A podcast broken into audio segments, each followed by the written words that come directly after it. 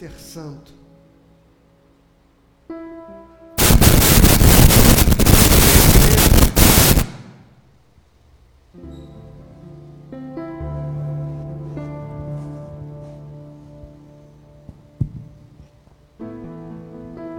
Eu convido você a abrir a sua Bíblia no Evangelho de João, no capítulo 7.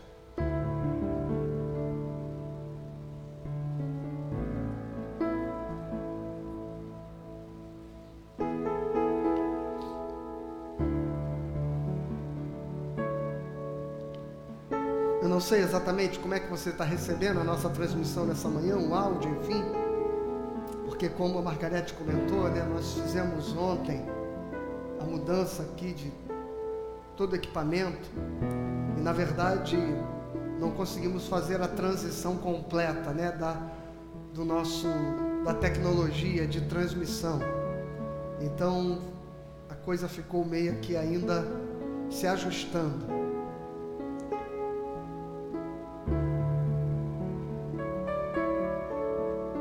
Evangelho de João, capítulo 7, nós estamos pregando, estamos no nosso 29 episódio da leitura, das leituras do Evangelho de João. Chegamos ao capítulo 7. O texto fala sobre a incredulidade dos irmãos de Jesus. Vamos orar por isso. Pai, eu te peço nesta manhã que esta palavra ilumine, inspire o nosso coração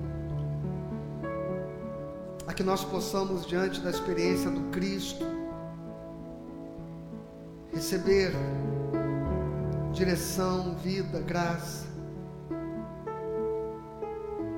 Que diante do eterno Senhor nós possamos nos quebrantar em Ti e sob a Tua palavra. Como dizia Pedro, lançar a rede, tomar decisões, nos mover em atitudes que possam produzir transformações. É o que eu te peço no nome de Jesus. Amém.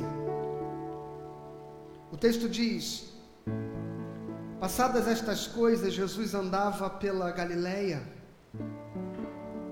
porque não desejava percorrer a Judéia, visto que os judeus procuravam matá-lo.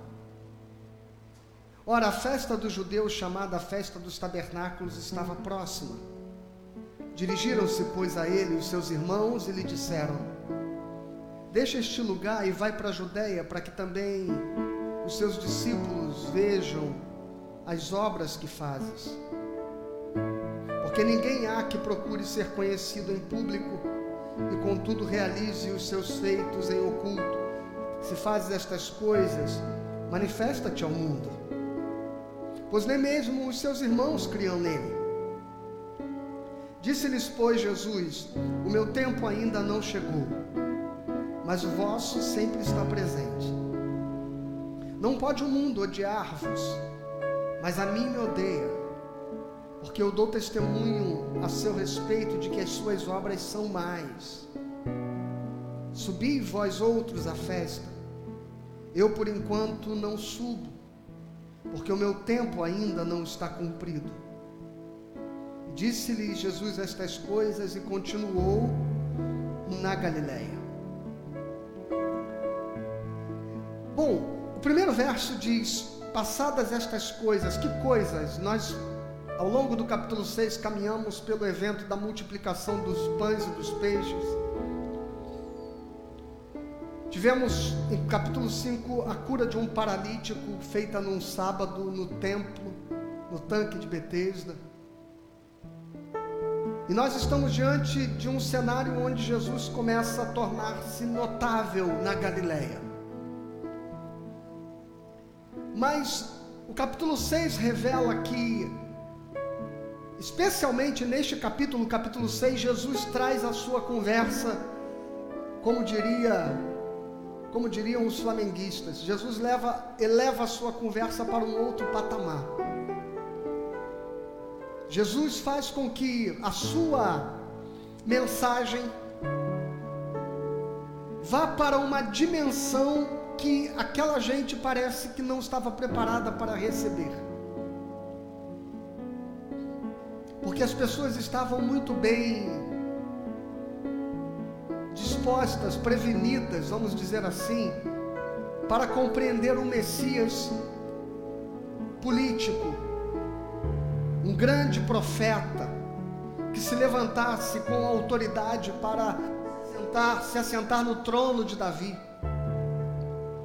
e para fazer com que Israel voltasse a ser livre. No momento em que Jesus começa a manifestar os sinais que manifestava, esta multidão recorre a ele, projetando nele a expectativa de que ele fosse este rei. Mas quando Jesus começa a falar de uma mensagem que não tem a ver com a satisfação, que se limite às necessidades temporais, mas que se refere a uma salvação e uma libertação de um pecado, de uma força espiritual,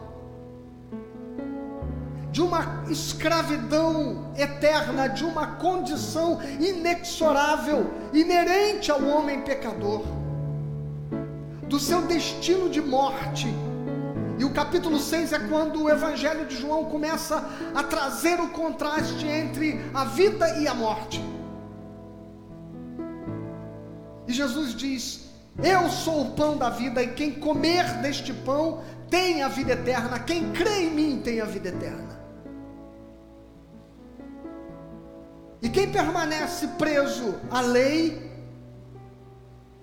come de um pão transitório, provisório, que não tem eficácia contra a força e o poder da morte.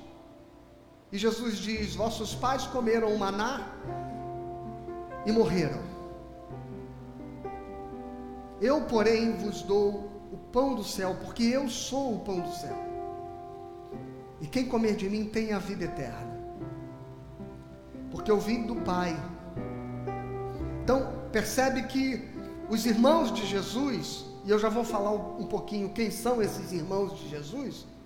Os irmãos de Jesus, a sua família, as pessoas do seu convívio privado, pessoal, ao começar a ouvi-lo falar a respeito de certa de certa autoridade, de certa procedência divina, porque ele diz: Eu desci dos céus, o meu Pai me enviou. Eles começam a achar isso tudo uma grande viagem louca da mente de seu irmão. Porque uma coisa é Deus levantar um profeta, uma coisa é Deus ungir um Messias, um rei, outra coisa é alguém dizer que é filho de Deus e que existe desde a eternidade com o Pai e que desceu dos céus e assumiu esta forma humana para revelar-se e para dar a sua vida, como ele diz no capítulo 6, para que o mundo possa ter vida. Então, passadas estas coisas, que coisas estas que eu acabei de dizer? Jesus andava pela Galileia porque não desejava percorrer a Judéia, visto que os judeus procuravam matá-lo. E a primeira coisa que eu quero destacar deste verso, e talvez isso tenha a ver com o contexto que nós estamos vivendo hoje,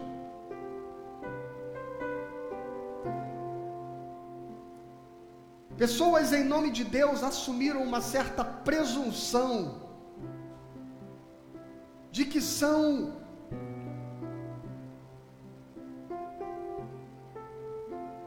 inatingidos, inatingíveis pelo mal. Pessoas acabaram adquirindo uma certa ideia equivocada de evangelho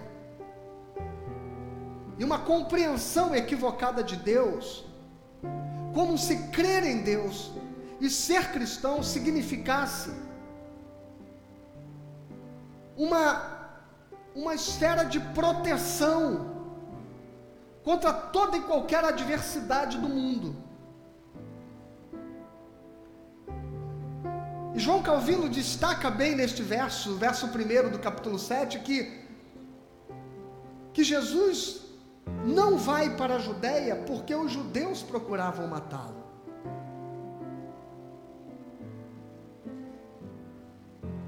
E há aqueles que dizem Jesus sabia bem qual era o tempo da sua morte. E aqueles que creem que Jesus tinha clareza absoluta dos eventos que se sucederiam na sua vida.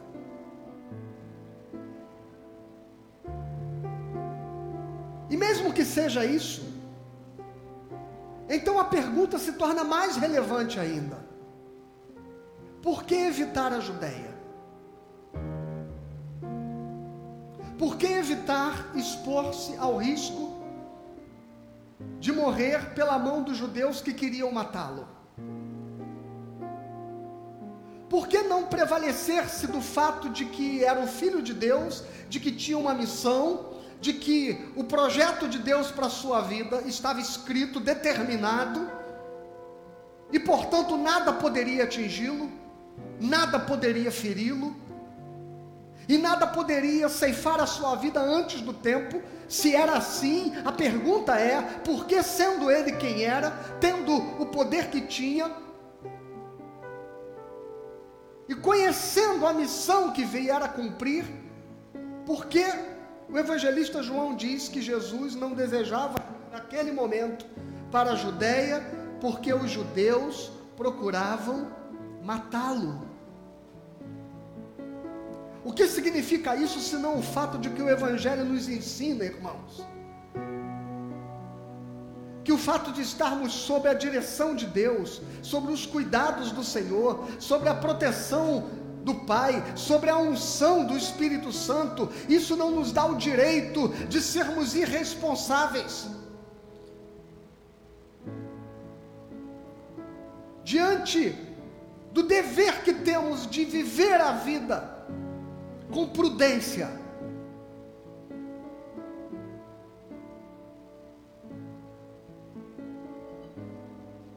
Porque nós não somos invulneráveis.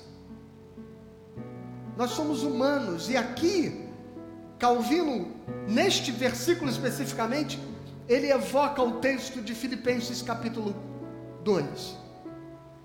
Porque ele, sendo em forma de Deus, não usou como usurpação o ser igual a Deus, mas esvaziou-se assumindo forma de servo, fazendo-se semelhante aos homens.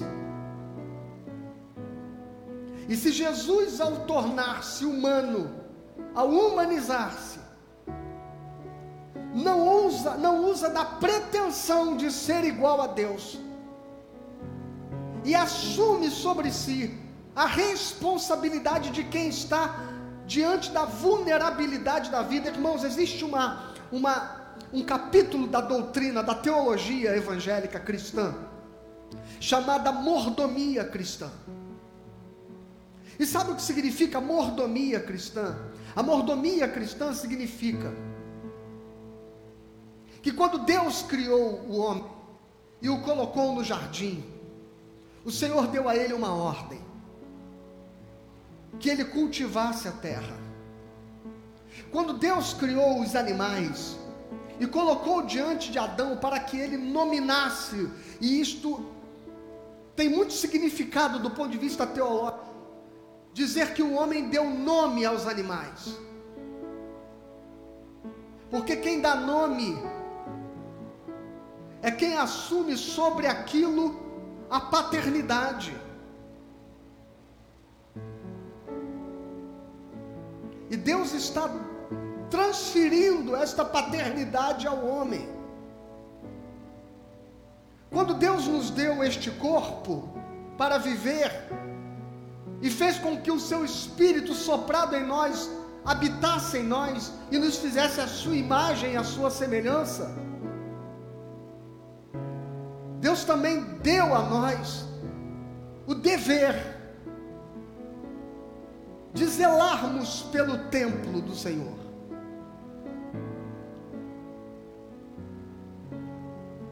De zelarmos pela natureza, de cuidar da terra. o que nos tornamos? Nos tornamos predadores, devastadores. Em vez de cultivar a terra, nós a consumimos.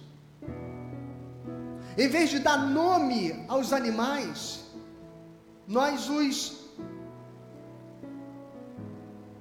matamos, os extinguimos.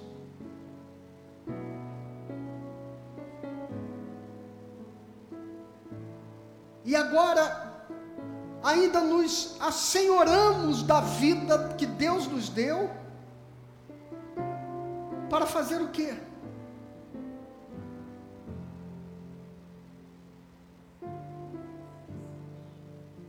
Para destruí-la, para dizer que somos deuses agora. Tá tudo bem aí com a transmissão? Caiu o computador não? Entendi. Desculpe, irmãos, é que eu vi um, um furdúncio ali atrás e achei que tivesse acontecido algo, apagou algumas coisas. Vamos voltar então. O que fizemos? Nós fizemos e queremos fazer o contrário do que Jesus Cristo fez que sendo em forma de Deus, não usou usurpação ser igual a Deus, mas esvaziou-se, assumiu a forma humana e se comportou como alguém que tem responsabilidade sobre o seu corpo. E quando tentado por Satanás a se lançar do pináculo do templo para evocar sobre si a profecia, a promessa de que Deus dará ordem aos seus anjos a seu respeito, para que não permita que o seu ungido tropece em coisa alguma, e a tentação maligna diz: lança-te, porque Deus o protegerá. E o que Jesus responde? Não tentarás ao Senhor teu Deus. Eu gostaria de saber em que evangelho se baseia a presunção de muita gente que se acredita invulnerável às doenças, às enfermidades, à exposição ao coronavírus, evocando uma divina proteção, uma imunidade espiritual, como se isso tivesse respaldo no Evangelho. Quando o próprio Cristo evita a Judéia porque estão tentando matá-lo, e então ele tem a responsabilidade de conduzir o seu ministério, fazendo escolhas, fazendo escolhas sensatas sendo responsável. Porque não tentarás ao Senhor teu Deus. Porque somos mordomos deste corpo. E deveríamos zelar e velar por ele. Eu no outro dia estava na rua já tem uns dois meses isso. E um rapaz se aproximou sem máscara e parou do meu lado, começou a falar e eu me afastei e disse: Você pode colocar a sua máscara, por favor?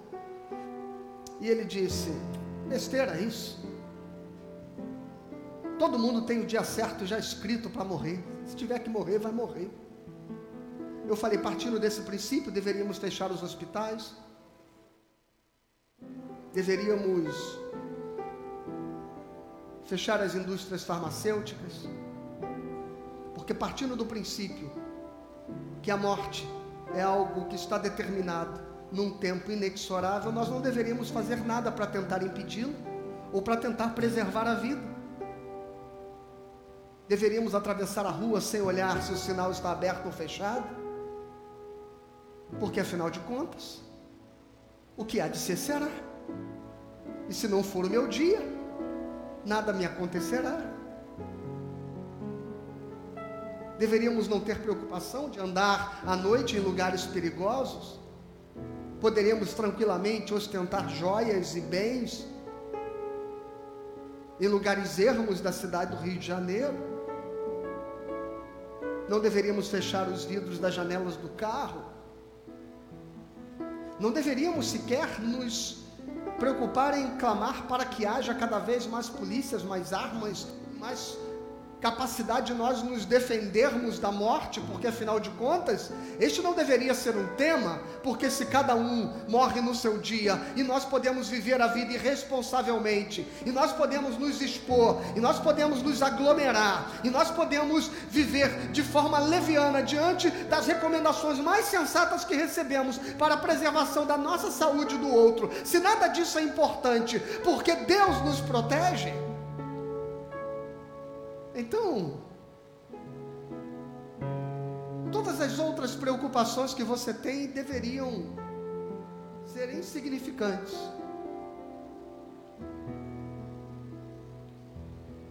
Aliás, deveríamos descansar, curtir a vida, porque teríamos sempre o que comer, teríamos sempre o que vestir,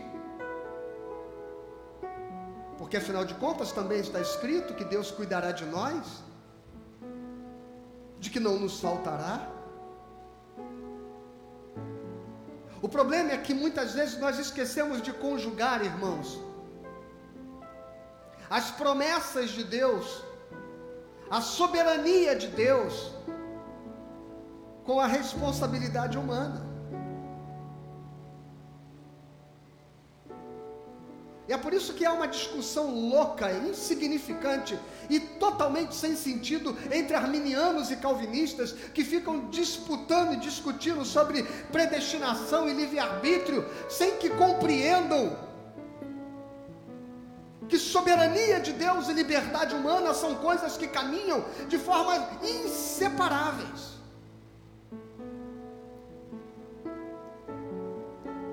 Porque houvesse um determinismo fatalista sobre nós, eu não deveria me preocupar sequer com tentar viver a vida melhor, tentar buscar viver em santidade, porque afinal de contas, o que tiver de ser, será. E até mesmo o meu pecado não deveria ser imputado na minha conta, deveria ser depositado na conta de Deus, porque afinal de contas, eu não teria sequer a responsabilidade sobre o meu próprio agir. Então não deveria ser julgado e condenado por aquilo sobre o que não sou responsável. Tolice acreditar que o fato de sermos cristãos nos dá o direito de sermos irresponsáveis com a vida. De achar que a natureza ela se autorregenera mesmo que eu a consuma exploratoriamente. Tolice achar que nós temos o direito de tentar ao Senhor com esta nossa presunção arrogante, com esta invulnerabilidade, com esta pretensiosa aura de espiritualidade com que muita gente vai se expor à rua acreditando que Deus o guardará. Quando o Salmo 127 diz: que se o Senhor não edificar a casa, em vão trabalham aqueles que a edificam. E se o Senhor não guardar a cidade, em vão vigia a sentinela. O edificar de Deus e o guardar de Deus não abstrai de que haja quem esteja trabalhando para edificar e quem esteja alerta para guardar. O salmo não está dizendo que não se deve edificar a casa. O salmo está dizendo que se o Senhor não fizer parte deste projeto, ele será em vão. O salmo não está dizendo que a cidade não deva ter sentinelas, mas ele está dizendo que as sentinelas não são suficientes para aquilo que é imponderável. O Salmo 127 está nos ensinando que é algo que nós precisamos fazer com as nossas mãos e que Deus irá abençoar com as suas. Ele não nos tira a responsabilidade. E é por isso que ele, na sequência, diz: Inútil será vocês levantarem de madrugada e comer o pão que penosamente vocês conquistam com o trabalho das suas mãos, se vocês não crerem que o Senhor, que o Senhor dá aos seus enquanto eles dormem. O que isso significa? Significa que o nosso trabalho é como semear. E o trabalho de Deus é como fazer a semente florescer. E a Bíblia diz que tudo que o homem plantar, isto colherá.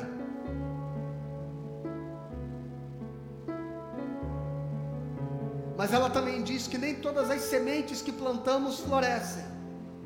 Mas quando ela diz que nós colhemos o que plantamos, ela está dizendo que nós não poderemos colher o que não plantamos.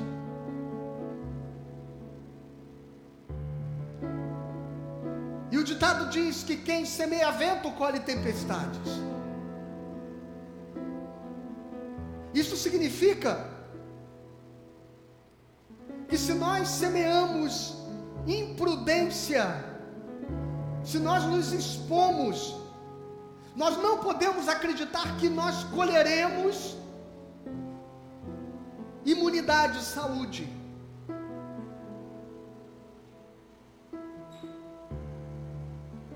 Fato de nos guardarmos não garante que nós não seremos atingidos pelo mal. Mas se não nos guardarmos, é fato que não poderemos nos livrar do mal. Porque Deus abençoou as sementes que plantamos. Ele manda a chuva. Ele faz a semente crescer. Mas se o Senhor mandar chuva sobre um solo onde nenhuma semente foi plantada, não haverá o que colher. Lança tua semente, diz o sábio em Eclesiastes, e não retires a tua mão nem de uma e nem de outra porque você não sabe qual das duas ou se ambas prosperarão. Assim é a vida. A gente não sabe se tudo que a gente faz dará certo.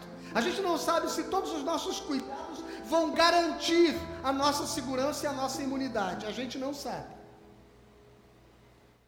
Mas o que a gente sabe é que se a gente não fizer nada,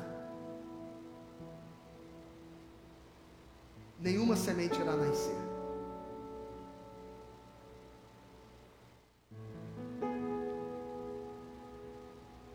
Verso 2 diz: Ora, a festa dos judeus, chamada a festa dos tabernáculos, estava próxima. Dirigiram-se, pois, a ele os seus irmãos e lhe disseram: Deixa este lugar e vai para a Judéia, para que também os seus discípulos vejam as obras que fazes. Aumenta o meu retorno, por favor.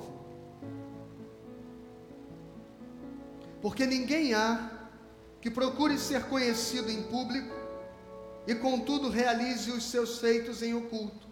Se fazes estas coisas, manifesta-te ao mundo. Deixa eu dizer para você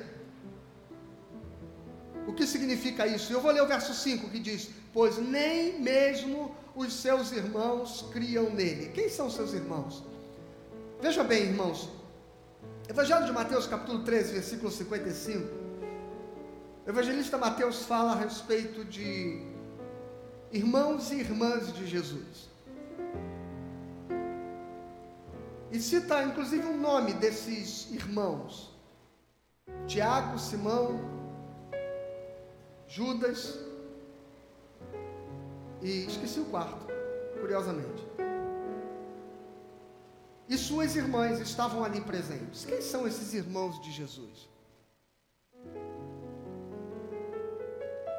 Nessa disputa doutrinária a respeito da, da, da virgindade perpétua de Maria.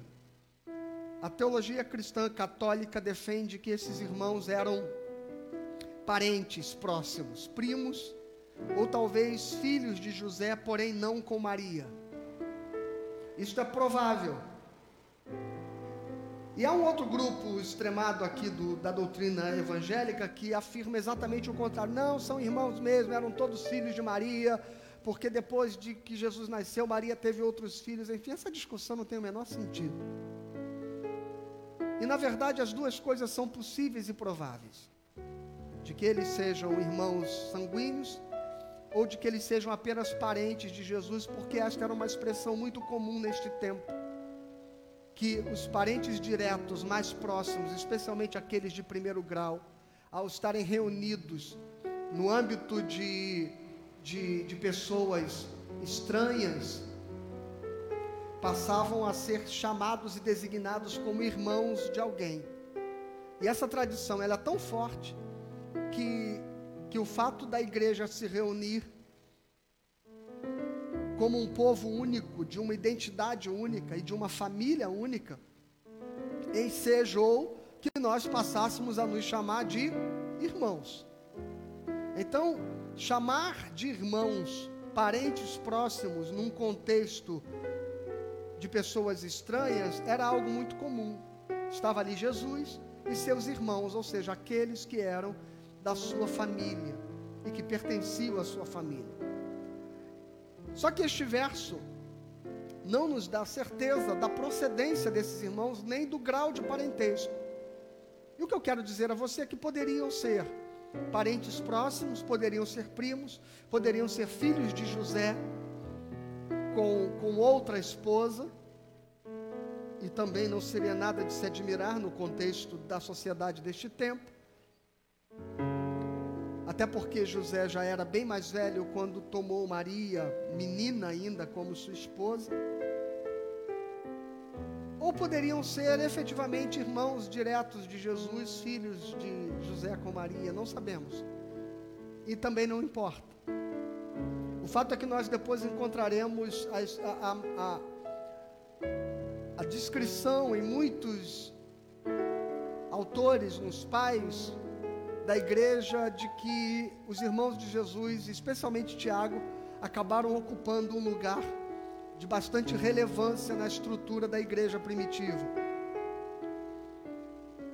Dirigiram-se, pois, a ele os seus irmãos, são esses que nós estamos falando, e lhe disseram: Deixa este lugar e vai para a Judéia, para que também os teus discípulos vejam as obras que fazem. Por que, que eles estão usando essa palavra, os teus discípulos? É porque Jesus ele já fala a respeito de um povo que Deus entregou a ele, de um povo que o Pai lhe deu, de ovelhas, discípulos que Deus congregou para ele. E eles estão aqui ironizando Jesus. Eles estão dizendo: vai lá para os teus discípulos. Porque afinal de contas, se um Messias, se o rei de Israel, se o filho de Deus, há que ter discípulos, não serão da Galileia ou de Samaria, deveriam ser da Judéia.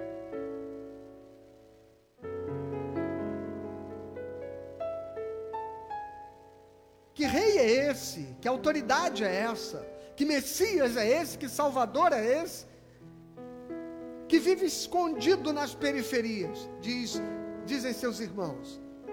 Se fazes estas coisas, o que é se fazes estas coisas? Eles não estão falando para Jesus assim lá, opera lá em, na Judéia os milagres que você está operando aqui. Não, eles não estão, eles não estão dizendo isso para Jesus. Eles estão falando a respeito do discurso que Jesus acabou de fazer. Se fazes essas coisas, se você é filho de Deus, se você desceu do céu, se você dá o pão da vida, se você dá vida eterna, se você ressuscita mortos, como você diz que os ressuscitará nos últimos dias, para de contar essa história aqui na Galileia, para esta gente ignorante daqui, vai falar isso para os sacerdotes, vai falar isso para as autoridades da Judéia, vai dizer isso para os escribas e para os doutores da lei, e não para essa gente miserável para quem você fica distribuindo pão e peixe. Porque ninguém, verso 4, há que procure ser conhecido em pouco, e contudo realize os seus feitos em oculto. Se fazes estas coisas, manifesta-te ao mundo, pois nem mesmo os seus irmãos criam nele. Então, a primeira distorção de identidade que nós podemos ver nesse capítulo, que pode acontecer conosco, é a gente querer acreditar que por sermos filhos de Deus nós somos invulneráveis. É a gente não entender a correspondência entre a soberania de Deus e a responsabilidade humana. É a gente não entender a mordomia cristã. As promessas de Deus e a palavra de Deus. Elas não operam nas nossas omissões ou na nossa negligência. Quem é negligente com a própria vida, não há de esperar que Deus lhe seja provedor naquilo que ele não trabalhou e não se cuidou para garantir como sustento futuro, como saúde, como vida plena. Mas a segunda coisa, que é uma distorção da identidade da qual Jesus não sofre, é que a gente passa a acreditar que para que a nossa vida seja relevante, ela tem que ter visibilidade.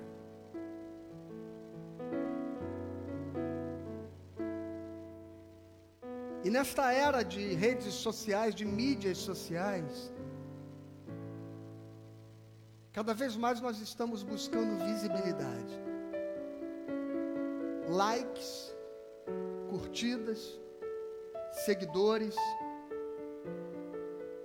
10 mil, 100 mil, 1 milhão. Estas coisas vão fazendo com que a gente vá ganhando um significado virtual da nossa importância e da nossa relevância.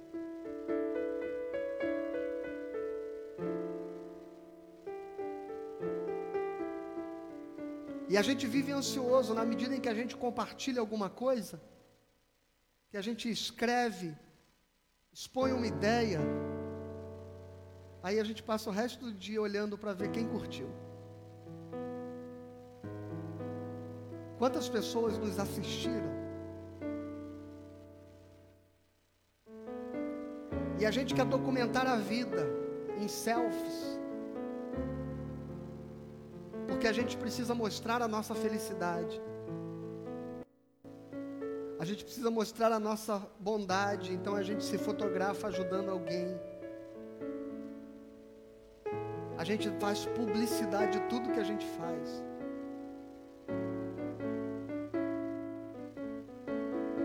E a igreja evangélica acabou assumindo muitas vezes para si esta distorção de imagem.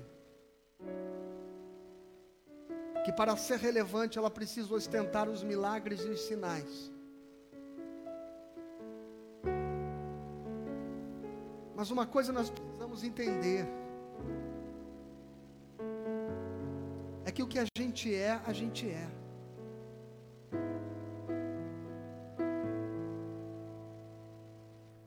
E hoje as pessoas elas têm, elas quando ficam famosas elas têm assessoria que gerencia a sua imagem e que diz a ela o que ela diz o que ela tem que dizer, o, como ela tem que vestir, como ela tem que se portar.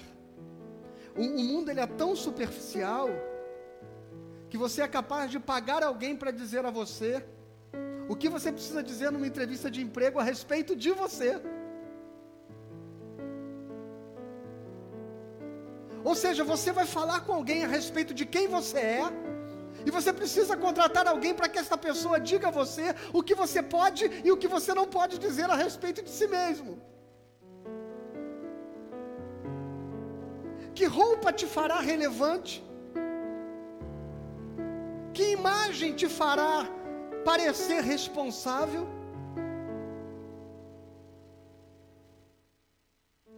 Porque nós somos tomados de superficialidade.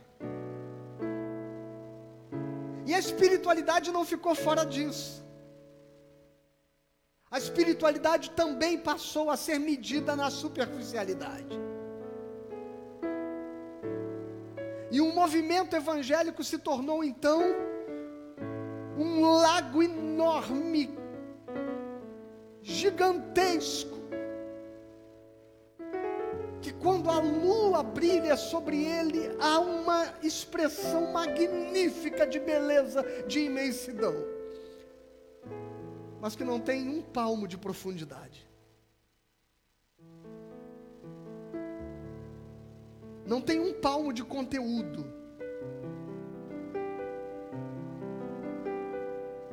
E a gente vai sendo ensinado o tempo todo a viver esteticamente.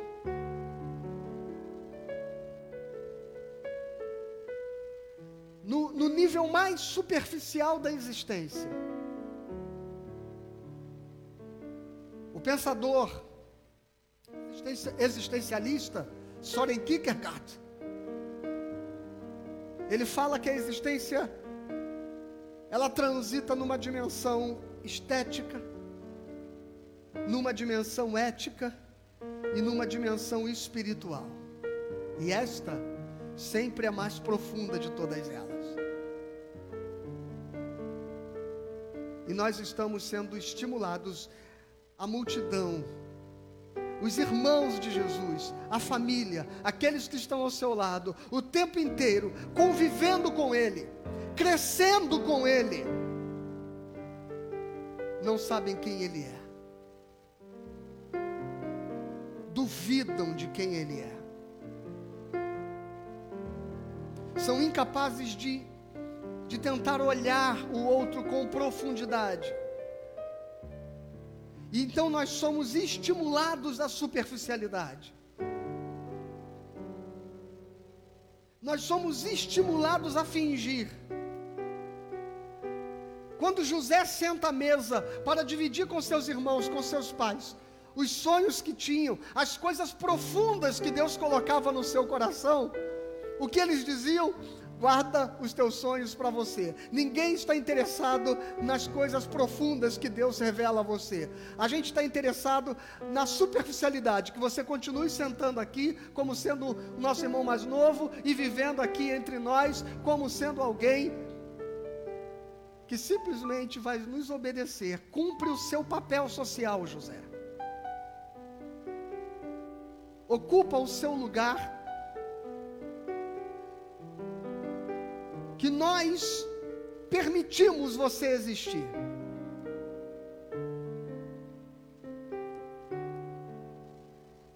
E como a gente se gasta e como a gente morre, porque a, a, a sequência dos fatos não tem como ser outra.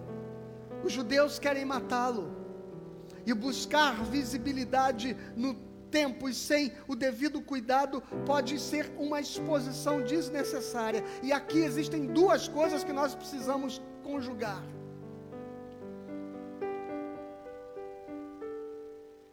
A quem nós desejamos, e em que momento desejamos, e com que interesse desejamos revelar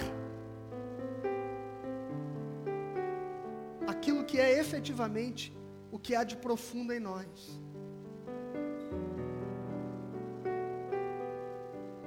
Porque se ao mesmo tempo eu estou aqui denunciando o fato de um mundo cujas pessoas só estão interessadas em se relacionar com as outras na superficialidade, e estou desafiando você a viver uma existência que caminhe e que olhe e que mergulhe na profundidade. Ao mesmo tempo, Jesus está nos dizendo e nos ensinando que não vale a pena. E que não vale a pena tentar relacionar-se num nível profundo com quem só tem interesses superficiais em você.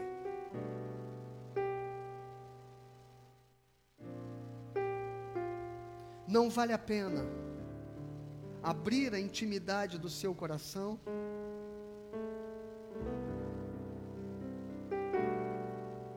com quem não tem nenhum interesse em ter compromisso.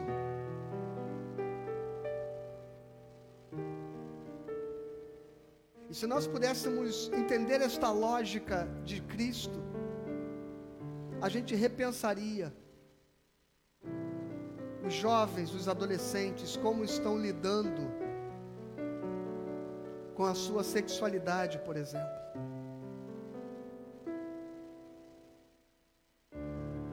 Como nós estamos misturando intimidade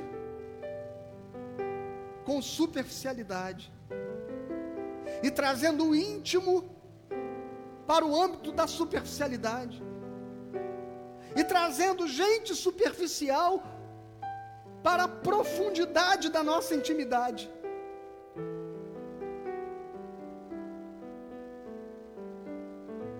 Não há como colher outra coisa deste, desta relação, senão solidão, angústia, dor, frustração, decepção.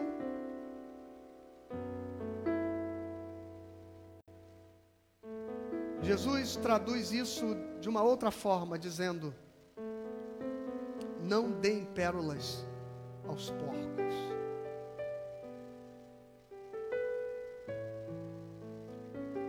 E no verso 6, Jesus diz assim: Nós vamos terminar. Disse-lhes depois Jesus: O meu tempo ainda não chegou, mas o vosso sempre está presente. Não pode o mundo odiar-vos, mas a mim me odeiam, porque eu dou testemunho a seu respeito de que as suas obras são mais. Deixa eu tentar ler isso de outra forma para você. Jesus está falando assim: Olha só, o meu tempo não chegou, eu estou fora de moda vocês estão sempre na moda. É isso que Jesus está dizendo. Você está entendendo? O meu tempo não chegou, mas o tempo de vocês está sempre presente. Eu estou fora de moda, mas vocês estão sempre na moda. Sabe por quê? Porque vocês estão sempre se ajustando, se adequando. Vocês estão sempre se moldando às expectativas do mundo. Vocês estão sempre relativizando o discurso de vocês para que ele seja aceitável, palatável,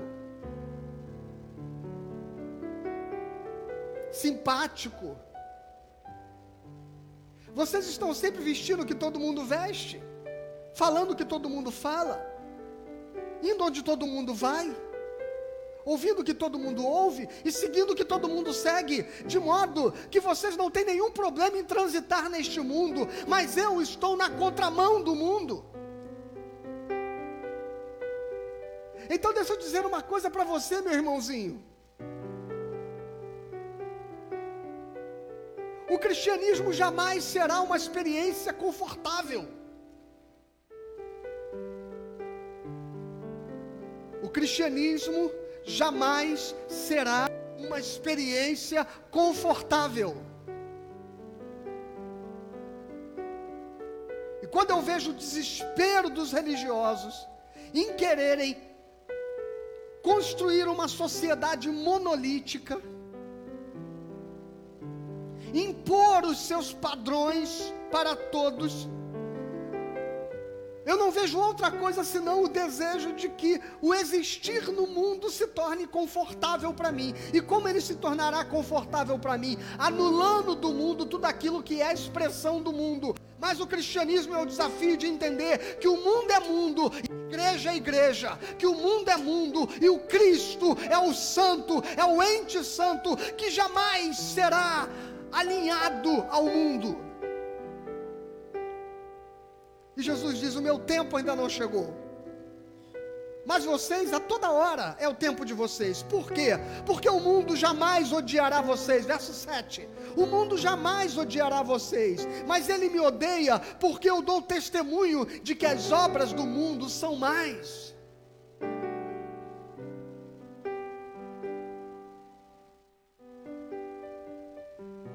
C.S. Lewis dizia: para aqueles que querem buscar conforto no cristianismo. Talvez você conseguisse isso com algum dinheiro e uma boa taça de vinho. O cristianismo não é um lugar de se procurar conforto. O cristianismo é existir em desconforto. As aves dos céus têm seus ninhos, as raposas têm seus covis, mas o filho do homem não tem onde reclinar a cabeça.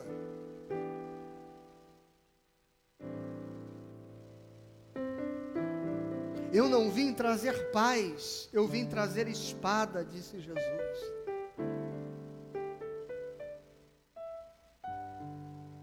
E há uma diferença muito grande entre termos uma mensagem de amor, de graça e misericórdia ao pecador,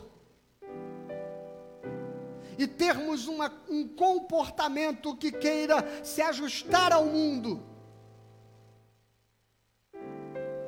ou ajustar o mundo a nós.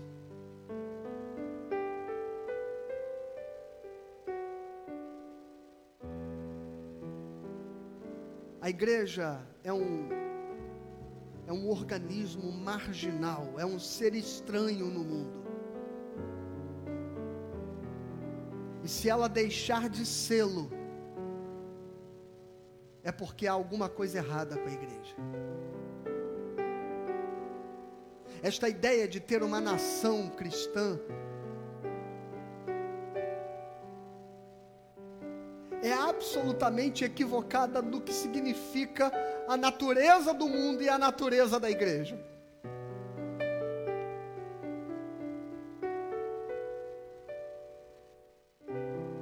A nação que deve ser chamada como povo de Deus. Bem-aventurada a nação cujo Deus é o Senhor. Isto se refere à igreja e não às fronteiras geográficas de um país. Vós sois nação santa, povo adquirido, de propriedade exclusiva do, do Pai.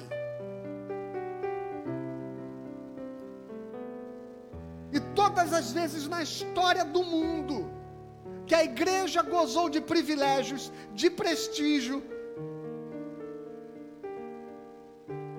que ela passou a ser aquilo que determina o comportamento e a ética do mundo. Isso sempre significou que a igreja, na verdade, havia sido absorvida pelo mundo e não o contrário.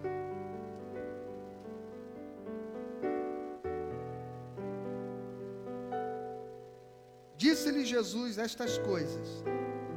Perdão, Verso 8: Subi vós outros à festa, eu por enquanto não subo, porque o meu tempo ainda não está cumprido. Disse-lhe Jesus estas coisas e continuou na Galileia. E aí nós vamos ver no fragmento seguinte, que nós vamos falar na semana que vem, que depois que os seus irmãos subiram, ele subiu secretamente.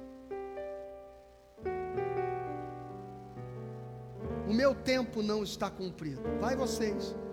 Eu não vou agora. Sabe o que Jesus está dizendo? Que relação vocês têm comigo? Para que os meus projetos, os meus planos, a minha mensagem seja ajustada à agenda de vocês. E assim, irmãos, nós precisamos entender que a agenda da igreja não é a agenda do mundo. A agenda da igreja é a agenda do reino. É por isso que a igreja não compra uma agenda, ela não compra uma bandeira, ela não compra uma ideologia desta hora e deste tempo. A agenda da igreja, ela caminha em paralelo, distante e, e melhor dizendo, na contramão da agenda do mundo. Os nossos temas são temas inegociáveis.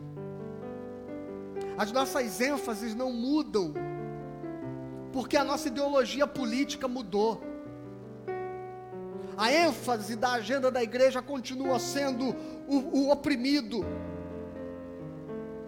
continua sendo a fome, a miséria, continua sendo a desgraça humana, continua sendo a, a, deterioração da dignidade do homem, da família, do ser. A agenda da igreja não passa pelas ideologias políticas, a agenda da igreja, ela segue o seu próprio tempo. Vai vocês, vai vocês que são mundo, porque a igreja não caminha com vocês. Vão vocês fazer a política de vocês. Porque a agenda do Cristo, ela não se submete à agenda do mundo, à expectativa do mundo. E nem é o mundo que se levantará para carregar a nossa bandeira. Que, que vergonha que a igreja se torne agora instrumento de suportar uma agenda do mundo, de suportar o poder de um de alguém que se levanta a partir do mundo e passa a segui-lo. Que vergonha!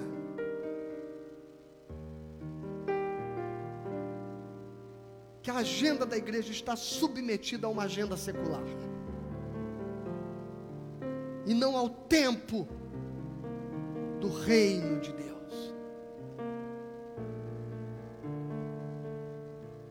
Então, estas são três coisas que eu queria falar com você nesta manhã. A primeira, que nós lemos na primeira parte do texto,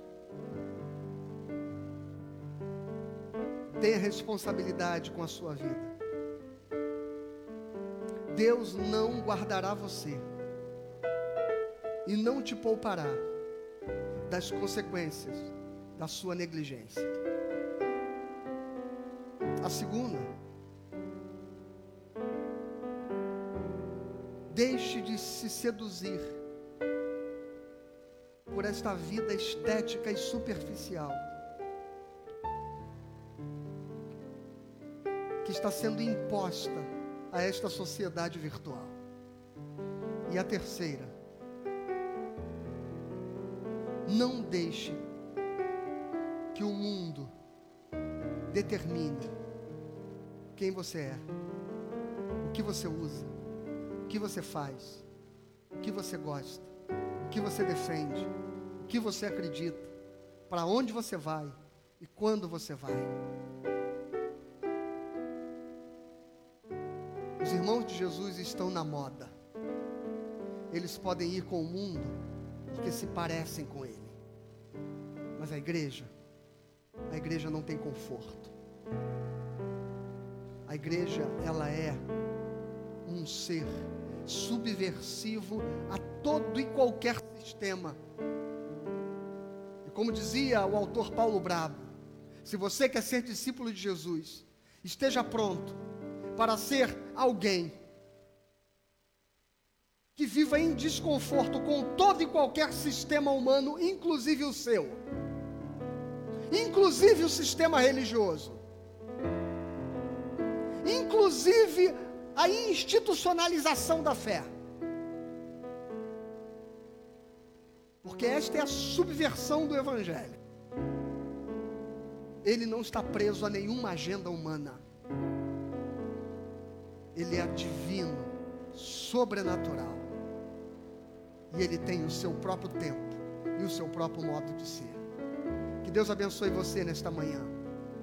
Que Deus abençoe e ilumine a sua vida. Nós terminamos aqui, eu vou orar. E eu vou impetrar a benção para nos despedirmos. Mas você não desconecta sem chamar a criançada, chamar os seus filhos para assistirem ao culto infantil. E é um culto que está abençoado mais uma vez, viu?